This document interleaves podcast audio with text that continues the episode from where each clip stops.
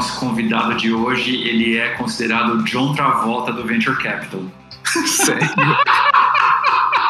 Pensei que você me chamou de avô do Venture Capital. Eu, eu, não sei se você lembra, Dani, mas em 2014 o John Travolta foi apresentar o Oscar e errou o nome da pessoa que ele ia indicar o Oscar. E o nosso convidado de hoje, uma vez, foi anunciar a, a, a, empresa, a startup que ganhou uma competição e errou o nome da startup. Pô, e quem mas, o prêmio? Eu prefiro esse do que, o, do que o avô, então tá bom, tá ótimo. Muito bom. Carlos Cockroll, conta pra gente aonde você nasceu e como que você chegou em Venture Capital, rapaz. Bom, é, eu sou de São Paulo, né? É, cresci, nasci, cresci em São Paulo, fiz faculdade em São Paulo. Sou, enfim, filho de, de uma família de imigrantes. Meus pais são húngaros, né? Fugiram da guerra por razões diferentes, mas fugiram. A, a Hungria foi a parceira da Alemanha lá atrás e aí a coisa ficou feia depois perdeu a guerra, né? E basicamente os comunistas tomaram a Hungria e a família do meu pai que que estava muito bem de vida e eram grandes empresários foram convidados a se retirar, né? E eventualmente é, foi assim, ou vocês vão ou vocês, vocês vão para o céu, né? E, e, eventualmente foram parar no Brasil, né? É, e enfim, eu, eu cresci em São Paulo e, e é, eu era bom, um bom aluno, fazia bom de exatas, fui fazer engenharia, mas assim, na boa, sem, sem saber muito o que era engenharia, né? É, eventualmente ainda consegui fazer um mestrado em engenharia, primeira vez que eu vim para os Estados Unidos, vim fazer mestrado em engenharia, e acho que eu trabalhei os primeiros seis, sete, oito anos da minha carreira como engenheiro, tá? Chão de fábrica, é, macacão, é, steel toe boots, né? É, Sério? E depois do MBA que eu pivotei para o mundo de tecnologia. Entrei na Intel, é, a ideia, na época, a Intel estava montando o headquarters para o Brasil. Então que ano foi isso, CK? Foi em 97. 97. Foi 97 é, a, a, Intel decidiu fazer do Brasil headquarters uh, para América Latina. Eu fui contratado aqui, fiquei uns alguns meses aqui, fui para fui lá primeiro como financeiro para cuidar, montar toda a operação, né? E depois de mais ou menos um ano e pouco, a Intel Capital falou: nós estamos pensando em, em, em expandir fronteiras para o Brasil. Já tinham ido sair dos Estados Unidos para a Europa Israel, China, etc. O Brasil era a próxima fronteira Brasil-América Latina. Eu pus meu nome no chapéu, né? Uh, participei de um processo de seleção e, uh, de uma certa forma, eu diria que eu sou um accidental VC, né? era para ser, porque sendo engenheiro químico, né, para entrar no mundo de, de, de venture capital, né, naquela época, com certeza, não, não, não, era comum, né? Em qualquer época não é comum. Mas eu acho que é aquela coisa. A minha né? dúvida é quem não é um acidental VC? É, é verdade. Verdade, verdade, verdade. Eu, eu gosto de dizer assim, né? Isso faz 20 anos de novo, né? Foi em 99. É, que, que, na, na, na, terra de cego quem tem um olho é rei, né? Então, é, mas enfim, foi muito legal. É, a gente pegou ainda o, o, o, fim do boom da internet, né? e as coisas acontecendo de uma forma totalmente surreal, uns valuations que não faziam sentido nenhum, aqueles metrics de eyeballs, etc. Tivemos alguns sucessos ainda antes da Nasdaq estourar, né? Então, meu primeiro investimento foi Patagon. É, sério? Sério. A gente investiu na Patagon em dezembro de 99 e eles foram comprados pelo Santander, acho que em março, abril de 2000. Quer dizer, foi um negócio assim, um dia de quatro, cinco vezes em três meses. É, calculou o IRR para mim. É, não dá. Calculadora não cabe. e, e, mas aí também, obviamente, a gente tinha investido, tinha um pouco do mandato do CEO que acreditava muito na Intel Capital. Ele falar, cara, vamos investir, vamos investir, mas a grande verdade é que a hora que a maré baixou, estava cheio de gente pelada, né? É, tinha muito negócio que a gente investiu que não tinha modelo de negócio com, que parasse em pé. Né? Então a gente teve um reset lá para 2001, 2002 e aí começou a construir uma carteira bem legal no Brasil. A gente fez uh, Spring Wireless, Avox, uh, CertiSign, Automatus, tudo empresas que a Sonda lá no Chile que que, que fez IPO, né? Tudo empresas que acabaram, enfim, tornando referência uh, no, mercado brasileiro. Né? Enfim, fui fazendo isso, eventualmente é, depois de cinco anos eu falei que eu quero algo diferente. Meu chefe queria me levar para Moscou é, para tocar Intel Capital Eastern Europe, que era a próxima fronteira, né? É, né, não foi algo muito fácil aqui em casa para conseguir convencer a gente acabou para New York. Né? E, enfim, fiz aquilo por dois anos e meio, na verdade, é, não foi bem o que eu queria, acabei saindo, aí eu fui para Stratos, fiquei sócio, na época Stratos era um dos dois ou três VCs que tinha no Brasil, né? Verdade. Aquela primeira geração, pioneiros lá, e toquei dois fundos de que a gente chamava de Growth Capital, um era de Applied Tech e o outro era de Clean Tech.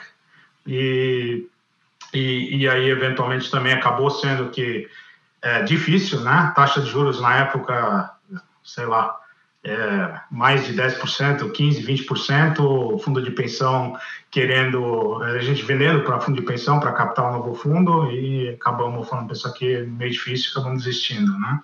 E aí, eventualmente, fui para, voltei para, fui para Qualcomm, a Qualcomm me puxou para começar a Qualcomm Ventures. Que ano é, foi isso, CK? Foi em 12. 2012. Foi em 12, fim de 11, começo de 12, né? E, e aí a, a, a Qualcomm falou, bom, vamos investir. E aí eu voltei ao mundo de, de, de, de venture corporativo, né?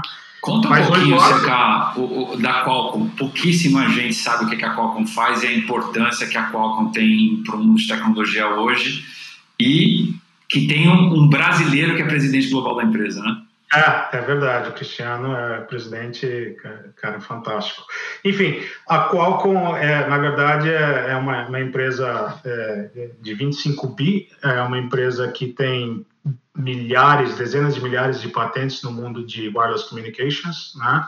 A gente foi quem acreditou no, no protocolo CDMA lá atrás, quando ninguém acreditava, a Qualcomm apostou nisso. Uh, o CDMA se tornou base do 3G, depois 4G e agora 5G, né?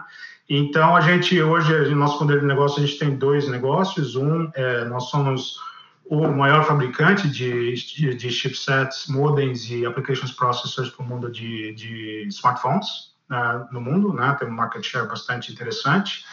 E a gente também licencia a nossa tecnologia para todo mundo que é, é, enfim, usa 3G, 4G, 5G. Tá? Então, a gente tem um licensing business model e tem também a, a unidade de negócio de chips, né?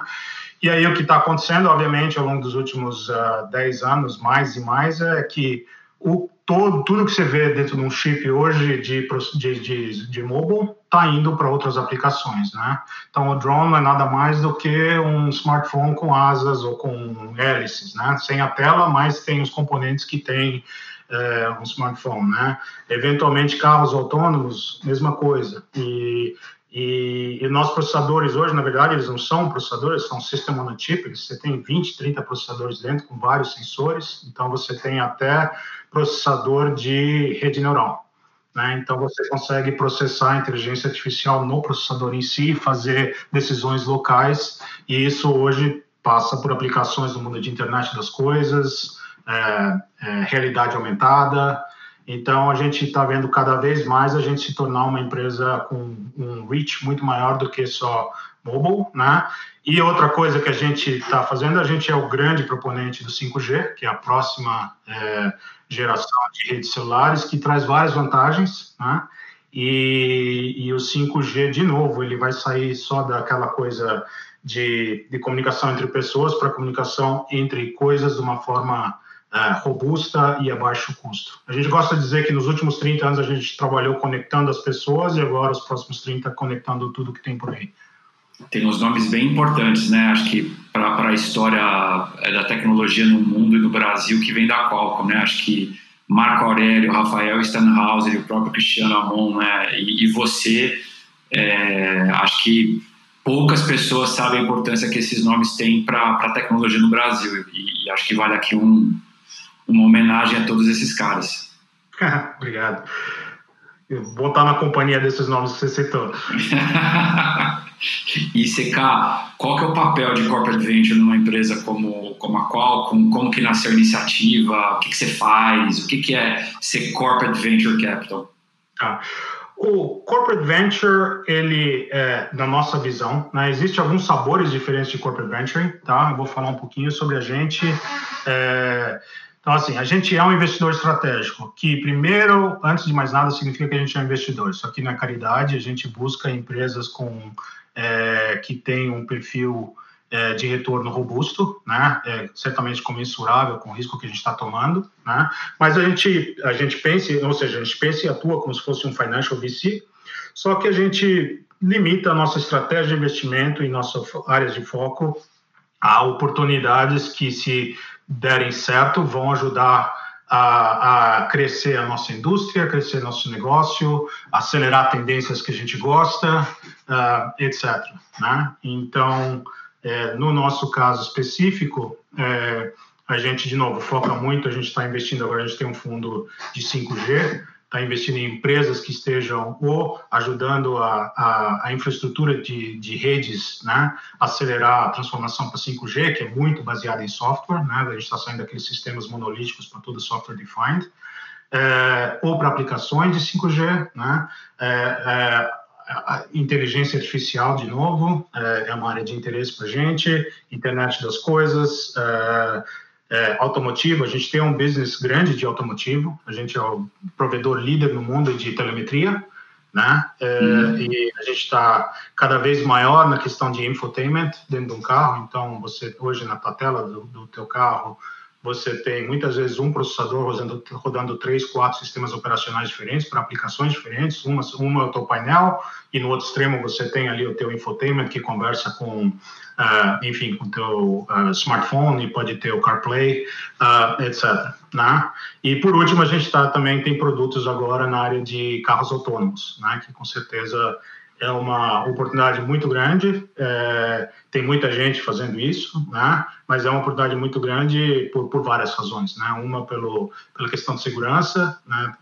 todo ano são dezenas de milhares de pessoas que morrem, né? e a grande maioria é causada por pessoas, e outra pela questão de você, muita gente passa duas horas commuting ou duas horas no carro que pode estar sendo produtivo. Ou, ou, tá dormindo, né? ou, ser produtivo, uh, ou, ou, ou, de novo, trabalhando. Né? Então você não precisa de. Enfim, então, de novo, a gente. Uh, nós somos um investidor, a gente não é um fundo, na verdade, a gente investe no nosso balance sheet, a gente uh, é stage agnostic, então a gente faz, de vez em quando, a gente até faz um seed round, já um seed round mais avançado, uh, ou, ou até a gente faz um série E, um série F. Esses dois não são tão comuns, a grande maioria do que a gente faz é A, B e C, tá? Cheques nossos típicos são, a grande maioria, de novo, de 1 a 10 de dólar. Legal. E CK, é, nessa experiência aí de, de corporate venture, tanto com Intel Capital e, e Qualcomm, é, quais são os pilares do sucesso para uma empresa investir em tecnologia, investir como venture capital, e quais são os principais erros que você vê as empresas cometendo quando elas tentam é, atuar junto com os fundos de venture capital e com as startups? Tá. Eu acho que assim, é, é é muito importante a gente ser smart money também. Né? Tá. Então, é, de novo, você, quando eu falei, você tem que pensar e agir como se você fosse um investidor financeiro. Isso significa que você, obviamente, é, você se mexe rápido, né? Você não vai ficar enrolando empreendedor e, e, com 30 mil reuniões dentro da empresa. A gente é uma unidade separada, não separada formalmente, mas independente da nosso core business, né? Então a tá. gente toma decisões independentes. A gente não precisa de anuência de um general manager falar, ah, esse pode investir, esse não pode, né? A gente tá. toma decisões independentes, né? Mas o outro lado da moeda é que, obviamente, é, o nosso é, nossa maior oportunidade de diferencial é agregar valor em coisas que são perto do nosso domínio, né? Então, é, isso geralmente se, trans, se, se, traduz em questão de tecnologia. Então, a gente busca oportunidade de colaboração em tecnologia para os dois lados, ou a gente transferir para a empresa ou a empresa transferir para a gente, né? Fazer é, parcerias nesse sentido, colaborar, colaborar é a palavra certa, né? Muitas vezes sem, sem, sem nenhuma transferência formal de dinheiro ou de, é, enfim, de contratos, mas sim aquela ideia de vamos construir juntos, né? É, então, essa é uma, uma parte importante. Obviamente, a gente está super inserido no mundo é, real, Então, é, clientes nossos e parceiros nossos são grandes operadoras, são fabricantes, de novo, smartphones e cada vez mais tudo que é dispositivo, né? E, então, é importante para a gente investir, quando a gente investe, fala, pô, a gente vai poder agregar valor para esses caras em que sentido? Que, que áreas que a gente pode colaborar e ajudar, até para, de novo, é, ajudar a gente a entrar no deal, né? Transações boas geralmente são super competitivas e a gente precisa ter um diferencial. Então, a gente é, tra trabalha com isso. Então, tudo isso é, é importante, você poder, você ser light, no sentido de que não, a gente não perde direito especial nenhum, tá? A gente não perde de novo right of first refusal, não perde exclusividade, é, é, porque isso vai, obviamente, pode vir a limitar o valor de saída da empresa, isso pode limitar a capacidade da empresa de atrair novo capital, porque eles vão olhar. Então, a gente, de novo, é como se fosse um financeiro, só que atua é, perdão, independente, né, tua. E aí, de novo, é como que você pode agregar valor é, e como que você pode contribuir. Obviamente, a, a, gente investe por, por várias razões. A primeira, de novo, eu quero deixar claro, é, é, é para fazer dinheiro, ou seja, no sentido de que, não que vá mexer a agulha da empresa, né? É, é, mas sim porque é importante você ter aquele rigor financeiro e você saber que você vai investir numa empresa que tem potencial de ser independente para a gente ter, ter, ter uma saída interessante, né? E isso é importante porque a gente, qualquer, qualquer grupo de venture capital, corporate venture, corre o risco de um dia o CFO acordar mal-humorado e falar o que, que esse pessoal está fazendo aqui, que está perdendo dinheiro há não sei quantos anos, né? Então, sim. isso é muito importante para a longevidade do grupo, tá? Mas, é, então, essa é uma razão, né, uma razão é, super importante. Mas a gente investe, um, para aumentar o mercado no qual a gente participa, acelerar né, a curva de demanda, trazer novas tecnologias mais rápido ao mercado. Né, é, e tem a questão também de aprender aprender sobre novas tecnologias, aprender sobre novos modelos de negócio. Tá? Então, é uma espécie de é, função sensorial do que está acontecendo no mundo e isso é bom para a gente, isso não é bom para a gente, como que a gente faz. Tá? CK, como que é o processo de decisão de um deal? Em especial os, os mais early stage? O, o, o, early stage nosso, eu acho que isso é muito legal que a gente tem, acho que poucos, meu conhecimento, muito poucos CVCs têm. A gente, na verdade, tem um early stage program. Então, a cada dois anos, a gente meio que aprova é, um, uma espécie de budget para a gente poder tomar a decisão de uma forma independente. A gente não precisa ir para o comitê formal, tá? Então, a gente toma a decisão entre quatro pessoas, vamos em frente, não vamos em frente. Em vez de fazer o processo mais longo em que os meus colegas da, da China, da Índia, todo mundo vota e aí, eventualmente, a gente tem a aprovação final da corporação, né? É, então, a gente tem um processo streamlined, e que nos permite, de novo, agir de uma forma mais rápida. Fora isso, obviamente, com, quando é early stage, a grande, acho que a grande pergunta que a gente responde, quer responder é, ok, o que, que essa empresa, empresa precisa atingir é, para conseguir um Série A, né? É, e vamos deixar isso claro e vamos, é, de fato, ser intelectualmente honestos, né? Na hora de chegar ao Série A, se a empresa não atingiu, né, é, talvez seja melhor não, não continuar a suporte a empresa, tá? É, tá? Então a gente não lideraria, lideraria, se tiver alguém liderando, a gente, grande maioria das vezes participa, tá? Mas a gente não lideraria se a gente acha que a empresa não, não, não atingiu o que era para atingir, tá? Essa, essa disciplina é importante porque senão é, você corre o risco aí de ficar tentando, né, um negócio que de fato não vai descolar, é, continuar botando dinheiro. Tá. Claro. E, e, do ponto de vista do empreendedor, o que, que você recomenda para ele quando ele aborda um corporate VC? É diferente dele falar com, com um VC financeiro tradicional? O, o, o, que, que dica você daria para ele? Eu, eu acho que assim, é, não, não deveria ser muito diferente. Então, obviamente, a gente espera dos empreendedores que é, conheçam muito bem é, que tenham muito bem articulado qual é a oportunidade, né? O que, que eles estão fazendo, qual é o diferencial, né? Ou a proposta de valor deles, qual é o mercado que eles atuam, etc. Mas a conversa específica com a gente é, é, eu sempre pergunto, como que a gente pode te ajudar, né? Como que a gente pode te ajudar a crescer? Então, acho que assim, se, se o empreendedor vier para a gente, pô, eu sei que vocês atuam nesses mercados, eu acho que vocês podem me ajudar aqui, ali, ali, eu acho que já facilita a conversa, né? Porque no fundo é isso, a gente é, facilita muito para a gente aprovar uma transação se a gente conseguir contar a história. Ó, tá cheio de. tá aqui, a gente pode colaborar com a empresa nessas duas, três áreas, a gente pode agregar valor para a empresa aqui e ali, né? É, faz mais sentido. Acho que para todos nós, o nosso maior desafio é, é, é, o dia só tem 24 horas, né? E tá cheio de empreendedor querendo, obviamente, levantar capital. A questão é onde que você vai é, investir seu tempo quanto mais articulado, quanto mais redonda vier a bola, mais fácil fica, né? E, e, e, a gente também, por outro lado, quer investir em empresas de novo que tenham um sucesso, uma, uma, uma, uma liga maior com a gente, tá? Então, é, tudo isso facilita o processo ser mais fluido. E CK, olhando para esses 20 anos de história de Venture Capital, o que, que mudou na indústria, falando de Brasil e mundo?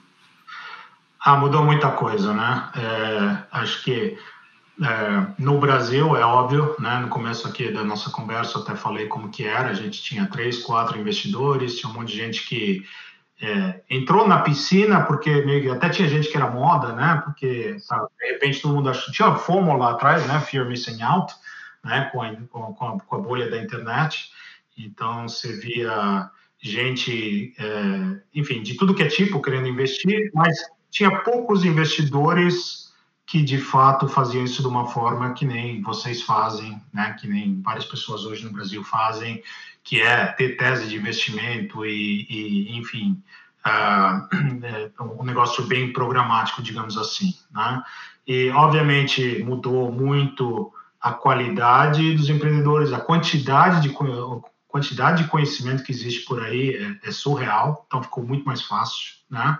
ficou muito mais fácil, ficou muito mais barato, então, é, lá atrás, eu lembro, o primeiro cheque da Patagon, por exemplo, um pedação foi para Cisco, outro para Sun, né, para comprar um servidor e comprar roteador, porque era tudo on-prem, né?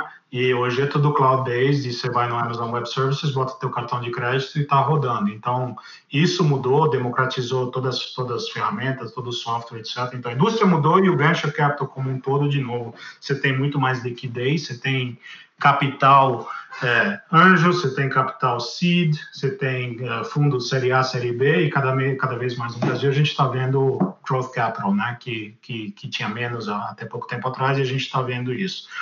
E no mundo mudou muito no sentido de que, acho que o Brasil tem um reflexo disso, mas o Brasil é uma exceção, né, ele, o venture capital meio que saiu ali de, de, de do Silicon Valley e alguns pockets nos Estados, uh, nos Estados Unidos, né, é, para o mundo inteiro. Então, tudo que a gente está vendo no Brasil, a gente vê, obviamente, vê na China, vê, vê na Índia, vê em Israel, etc. Obviamente, isso não, não aconteceu do zero ao nada em 20 anos, já vinha vindo acontecendo, mas acelerou muito, né? Eu acho que acelerou muito e junto com isso, é, não tem dúvida, a gente viu, até porque tech hoje é muito mais relevante, se você olhar ah, na bolsa, né, das 10 maiores empresas mais valiosas, hoje acho que 9 são tech, há 10 anos atrás era, era quatro, eram quatro, né? Uhum. Então, é, é, você tem, sem dúvida, uma criação de valor enorme, né?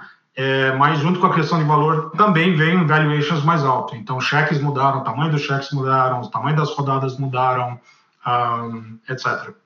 E a gente tem visto, obviamente, também um volume é, interessante aí de novos corporate ventures se estruturando aqui no Brasil aí ao longo dos últimos 12, 15 meses, assim, eu tenho certeza que todo mundo te procurou aí para uma mentoria, para uma conversa.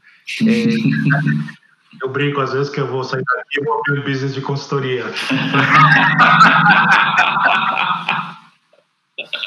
Qual é o teu principal conselho para a corporação que está entrando em venture capital como corporate VC? Eu acho assim, é, o venture capital ele é uma das melhores definições ou formas de caracterizar que eu gosto. Ele é um apprenticeship, né? A grande verdade é quanto mais você faz, melhor você fica. É, então, assim, se eles forem começar a fazer isso, a recomendação é tentar contratar gente com mais experiência possível para para tocar o negócio, se for fazer direto. Existem outras formas de fazer. Eles podem investir numa Stella, por exemplo. Né? Então, eh, você pode começar a botar pé, os dedos na, na, na, água, né? e talvez num primeiro ciclo investir em fundos e ver como é que é e acompanhar para depois fazer, tá? E, então, é, é, mas se você for fazer direto, eu acho que idealmente você tem que buscar gente que tem experiência, né? Que vai poder te ajudar a ter credibilidade no mercado. Então, é, esse é um, um, um ponto. Outro ponto é, obviamente, aquela questão de, eventualmente, você precisa ter uma independência e você precisa ser uh, nimble, ágil, né, para não segurar o processo. Então, você não pode, ah, mas ainda estou tentando aprovação, ah, ainda estou tentando chamar atenção, etc. Tudo isso vai te fazer com que as pessoas falem, pô, mas o cara é legal, tudo tem dinheiro, mas enfim, dinheiro hoje não falta, né? Então, quem que vai poder contribuir? Né? É, quem vai poder contribuir e de uma forma acelerada. Então, esse é outro ponto. Já falei dessa questão de não ter termos especiais, pedir exclusividade, acho que isso é muito importante, né? É, um tema que eu acho que é muito importante, esse tipo de coisa tem que vir do, do CEO, né? O CEO tem que te dar air coverage, não pode ser um grupinho embaixo de é, três camadas, porque, porque, de novo, aí mudam as pessoas e eventualmente o pessoal fala, ah, isso aqui não, não funciona, as empresas que a gente investiu não estão crescendo, ou a gente investiu em quatro empresas e, e, e, duas já foram, né? Porque existe um pouco de J-curve também, né? Então, tem toda essa coisa para entender que é, a dinâmica da indústria, obviamente, ela, ela, é diferente. Então, você conseguir trazer é, pessoas experientes, é, é eu acho que ajuda muito dos dois lados, dentro de casa e, e fora. Tá? A gente, por exemplo, quando começou a Intel Capital, a gente deu bastante cabeçada porque é, era, ah, não, mas não é assim que a gente faz aqui nos Estados Unidos, né? Até uma hora que a gente virou e falou, ó, escuta, não, pode não ser assim, mas aqui tem que ser assim. Se a gente quiser jogar bola aqui, a gente tem que mudar um pouco regra, as regras do jogo para poder é, jogar bola, porque senão é diferente. Na época tinha muito ainda de muita empresa ser é, hoje, uma porcentagem muito grande acaba incorporando fora, né? mas na época tinha muita empresa ainda, ah, custa caro para incorporar fora, etc. A gente eventualmente conseguiu convencer o pessoal lá traduzir nossos documentos, tentar espelhá-los ao máximo possível no Preferred Term Sheet, né? e falar, vamos investir nas, nas SAs da vida, tá? Então, isso é um exemplo, mas precisou peitar para porque de novo tudo bem a dinâmica do era outra mas precisou peitar para dizer senão a gente não vai jogar bola é, CK, é, tem esse folclore que é, é, preciso 20 milhões de dólares para treinar um VC. Você acha que isso se aplica também para o corporate venture? É preciso investir 20 milhões de dólares para daí você falar que você está capacitado a ser um investidor? não sei, não sei hoje em dia, tá? Eu acho que eu poderia dizer que de uma certa forma a Intel pagou meu tuition. Né? com certeza fiz. A gente teve acertos, mas fez besteira também, tá? Então, não, não, sei quanto, quantos milhões de dólares é, mas é até por isso que, de novo, que eu falei, acho que você conseguir atrair gente com experiência ajuda, né? Para é, é aquela coisa, o barato sai caro, tá? Então, eu acho que se você quer fazer isso, tem que fazer direito e pegar gente que tem experiência relevante, porque é muito diferente, né? Isso aqui não é, isso aqui não é investment banking, né? O company building é, é crucial no, no, venture capital, né? Então é transacional, não adianta você querer otimizar na transação em si, porque você vai ser sócio do pessoal por 5, é, 7 anos, né? Então, se queimar na largada, se já estragar o relacionamento, você não vai conseguir construir junto, tá? Então, tem to, todo esse lado, assim, o dinheiro é uma parte, obviamente, importante da equação, mas de longe não é a única parte. Né? As pessoas, a cabeça, a experiência, a contribuição, é, é, tudo isso é, é, fundamental. E qual é a tua visão? Né? Você é responsável pelo corporate venture global da Qualcomm. É, aonde o Brasil entra nesse xadrez global? É, quais são as peculiaridades do mercado, é, aonde você acha que a gente pode se destacar e quais são as, as suas apostas na região? Tá. tá. pequena correção, eu não sou responsável global, eu sou hoje responsável por Américas e por operações, tá? Então, eu tenho metade do time embaixo de mim, tá? tá. Mas é, o, o, meu chefe toca, uh, enfim, as outras geografias e, e, e, enfim. Mas, mas, mas vamos lá. É, eu acho que assim a gente cons conseguiu construir um portfólio muito legal no Brasil, né? A gente teve, já teve duas saídas, teve 99, que foi o primeiro unicórnio no Brasil, teve Strider, né, que foi uma saída bem legal também para a Singenta, uhum. uh, e tem aí alguns unicórnios, né, on paper, com certeza, aí, Log, Quinto Andar, etc. Então, é, o, o legal disso tudo é que a gente conseguiu demonstrar para a corporação que a nossa empresas usam tecnologias, em parte nossas tecnologias, mobilidade, etc., né? E conseguem criar valor, conseguem usar essas tecnologias para resolver problemas reais, que muitas vezes são problemas locais, tá? Para criar valor. Então, isso foi uma validação muito boa, que sempre tem aquele debate, ah, mas não tem tanto deep tech aí no Brasil. De fato, não tem, né? Mas não significa que você não possa usar o venture capital para você, de novo, é, é, turbinar empreendedores com, que estão querendo resolver problemas reais com o uso de tecnologia, de novo, muitas delas nossas tecnologias, tá? Então, é, e aí, é, o, o, o, Brasil é uma oportunidade, bom, obviamente é um país é, grande, muito ativo, a gente sabe todas as estatísticas de uso de mídia social, etc., super engajado, né? Uhum. É, e, é, e com problemas específicos, né? Problemas de fato específicos e problemas são oportunidades, tá?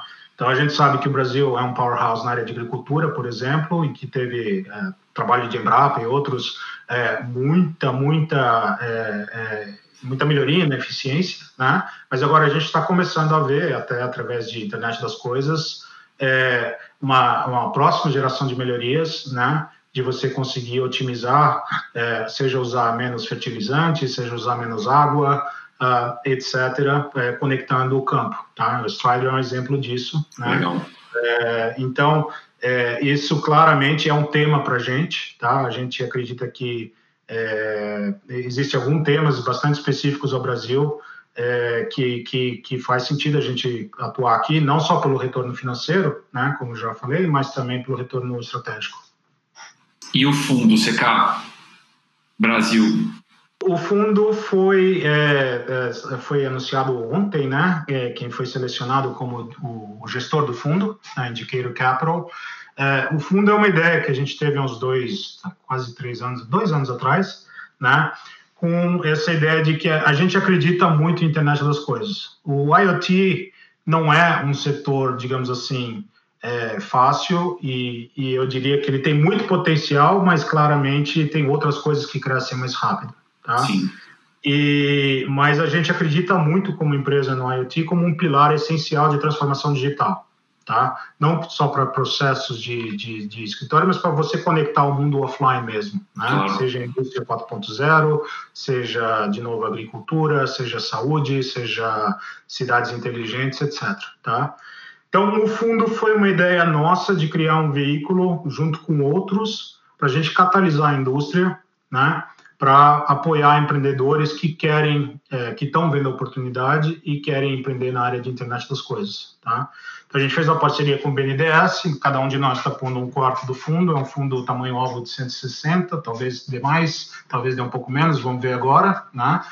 E, e enfim, passamos por um processo, um certame, vários gestores aplicaram, né?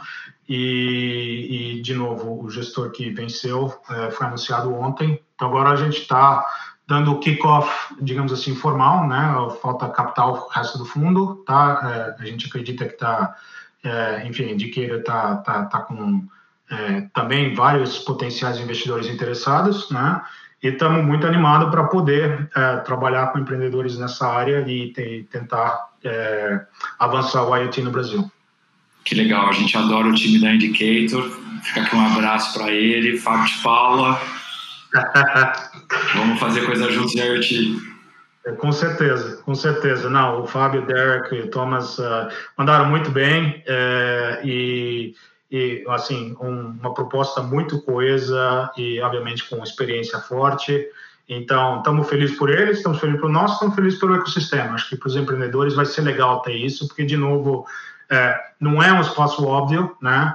Em que, em geral, os, os VCs não têm feito tanto quanto poderiam. É a nossa visão. Boa. E pelo menos a gente anunciou o nome certo deles, né? é,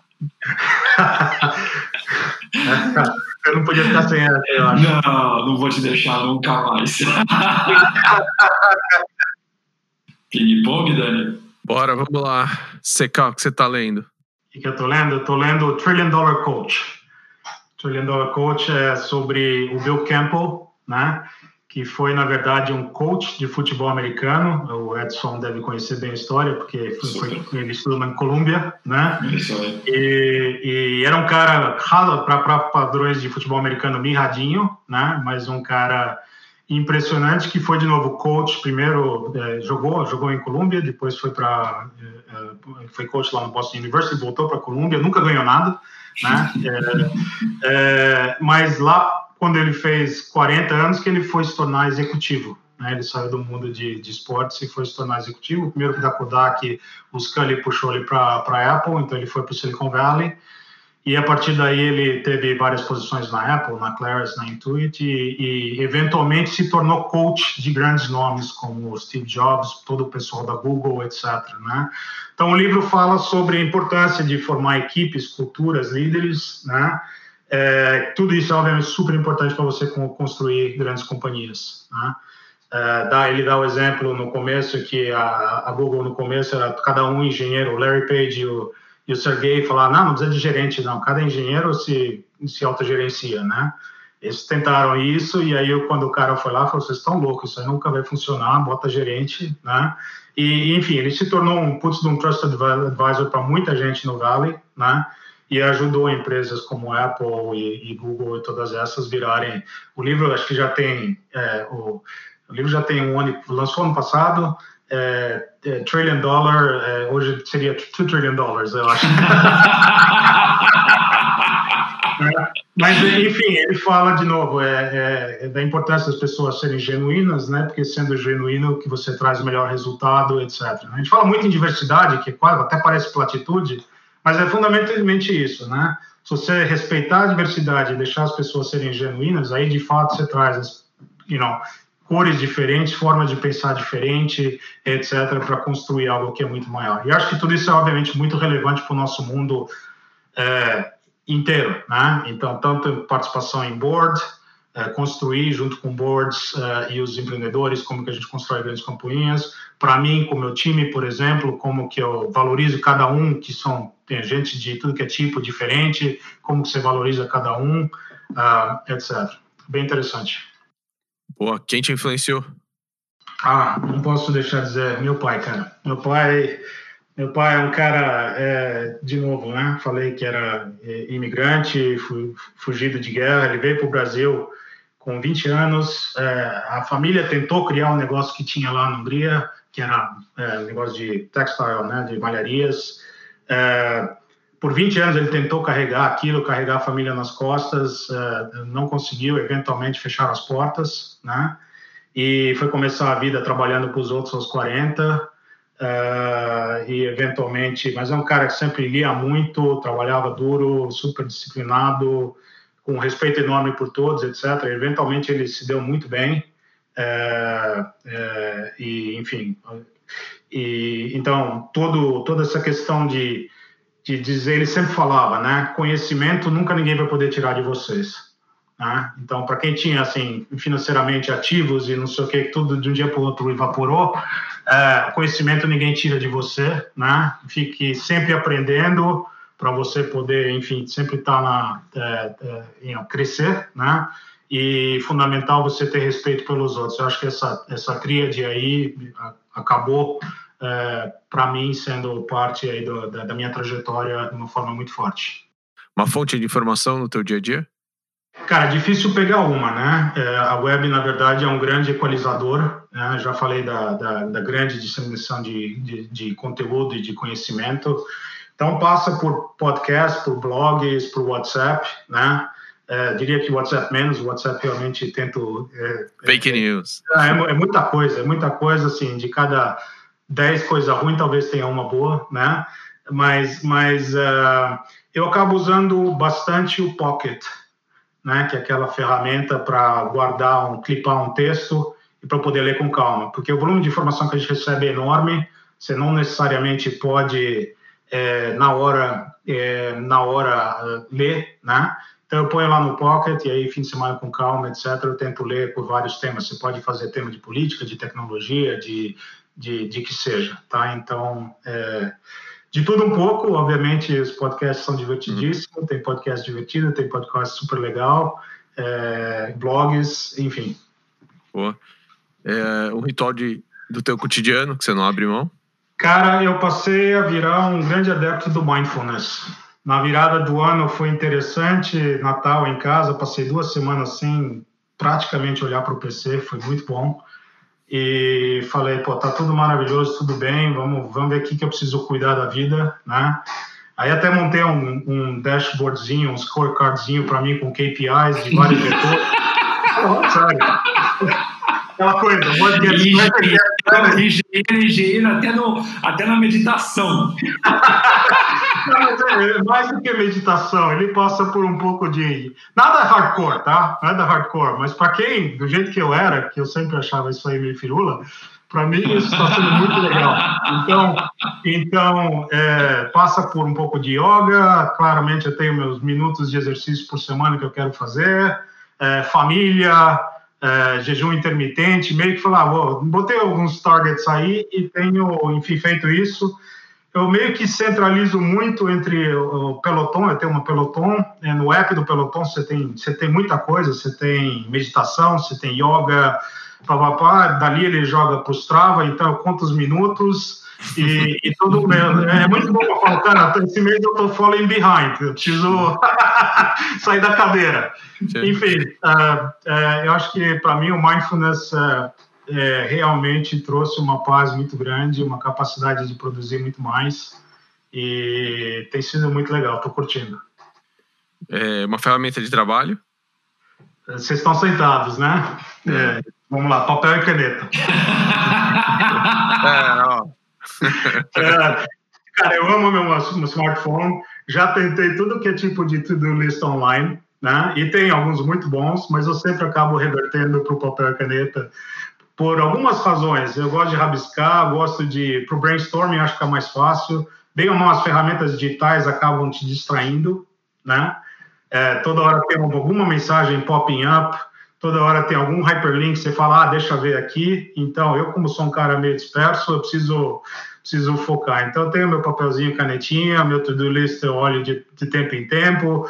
Ah, o digital ficava muito fácil coletar muita porcaria. Ah, preciso fazer isso também, ah, preciso fazer aquilo também. Na verdade, você nunca vai ter tempo para fazer tudo o que você precisa fazer. Então, o papel ajuda nesse sentido. Legal.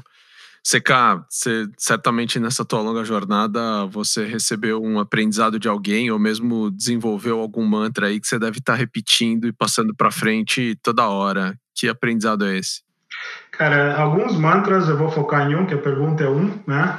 Mas é, é, mais ou menos uns 15 anos atrás, talvez um pouco mais, alguém falou para mim, cara, contrate sempre pessoas mais inteligentes que vocês, você, né?